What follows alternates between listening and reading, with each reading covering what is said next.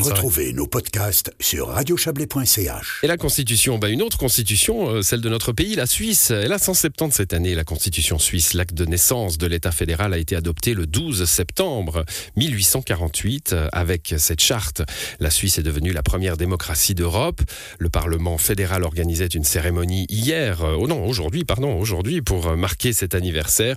La version euh, originale de la Constitution a été exposée dans la salle du Conseil national, l'occasion de revenir sur le contexte qui a permis son élaboration.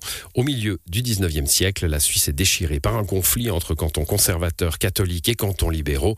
Écoutez l'historien Olivier Meuvely, il nous le replonge dans cette époque. La tension monte entre les radicaux qui prennent de plus en plus le pas sur les libéraux, sont la voie anticléricaux et qui veulent un État davantage centralisé, et puis les catholiques conservateurs, attachés à leur tradition et farouches défenseurs d'un fédéralisme intégral. Et pour faire court, cette tension va déboucher sur la guerre du Sonderbund en 1847, une guerre courte avec relativement peu de victimes, mais qui va pouvoir avoir le mérite de poser les bases, de permettre à la diète d'entamer véritablement des travaux de réforme. Et alors, ce sera la Constitution de 1848 promulguée le 12 septembre. Dans quel contexte a été adoptée finalement euh, cette constitution? Est-ce qu'il euh, y avait des oppositions par exemple? La diète, c'est encore elle qui pilote les opérations, elle désigne une commission, il n'y a que des radicaux.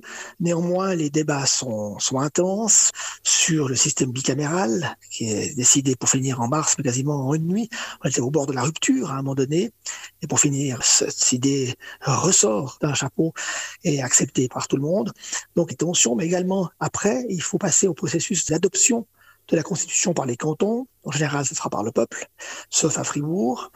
Néanmoins, les grands conseils prennent la parole et il y a de grands débats. À Berne, par exemple, les partisans d'une Constitution beaucoup plus centralisée ont failli faire capoter le projet. Un compromis est trouvé et Berne va accepter. Donc, euh, il y a quand même pas mal de débats durant la préparation du texte et puis alors lors de l'adoption du texte dans les cantons. Mais tout est bien qui finit bien, si on peut dire, avec le 12 septembre. Donc tous les cantons ont adopté euh, la Constitution de 1848 Pas tous, non. Le Tessin pour des raisons économiques, parce qu'il parlait beaucoup avec le système des péages qui a été aboli.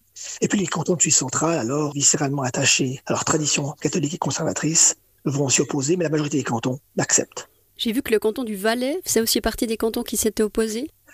Oui, le canton du Valais, aussi un des cantons du Sonderbund, hein, des vaincus de la guerre, et aura toujours quelques difficultés, mais ça n'a pas beaucoup changé avec tout ce qui vient d'un État centralisé. Et si on se penche sur le contenu de cette première constitution, euh, quels sont peut-être les éléments vraiment centraux euh, qui ont été mis dans ce premier texte? Alors deux, on, je les ai déjà rapidement évoqués, c'est le système bicaméral qui instaure cet équilibre entre confédération, un système des cantons et peuple suisse unifié dans ses institutions, l'abolition des péages qui crée ce marché commun helvétique, comme on disait alors, et puis le système de gouvernement. Il n'est pas tout à fait nouvelle, mais elle instaure un vrai gouvernement pour la Suisse, ce qui n'avait jamais été le cas auparavant. C'est le Conseil fédéral, ce système directorial repris de la République helvétique de 1798. Des propos recueillis par Marie Vuillemier.